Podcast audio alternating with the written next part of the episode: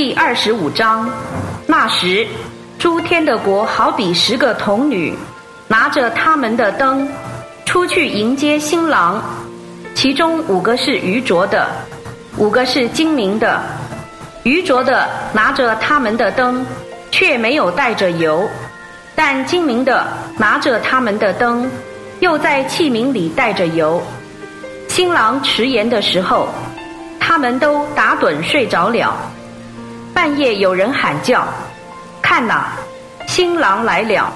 你们出来迎接他。”那些童女就都起来，整理他们的灯。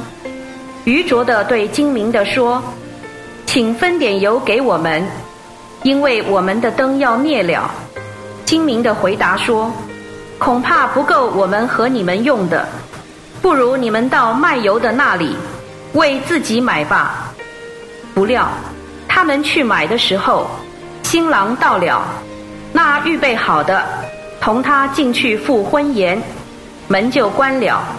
其余的童女随后也来了，说：“主啊，主啊，给我们开门。”他却回答说：“我实在告诉你们，我不认识你们，所以你们要警醒，因为那日子，那时辰。”你们不知道，诸天的国又好比一个人要往外国去，就叫了自己的奴仆来，把他的家业交给他们，按照个人的才干，个别的给了一个五他连德银子，一个二他连德，一个一他连德，就往外国去了。那领五他连德的，随即拿去做买卖。另外赚了五他连德，那领二他连德的，也照样另赚了二他连德。但那领一他连德的，去掘开地，把他主人的银子埋藏了。过了许久，那些奴仆的主人竟然来和他们算账。那领五他连德的，带着另外的五他连德进前来说：“主啊。”你交给我五他连德，请看，我另赚了五他连德。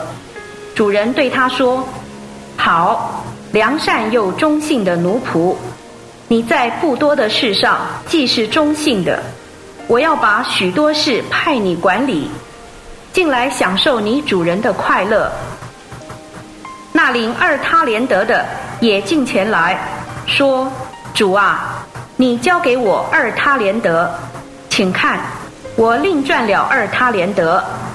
主人对他说：“好，良善又忠信的奴仆，你在不多的事上既是忠信的，我要把许多事派你管理，进来享受你主人的快乐。”随后，那领一他连德的也进前来说：“主啊，我知道你是忍心的人。”没有撒种的地方要收割，没有播散的地方要收据，我就害怕，去把你的一他连德埋藏在地里。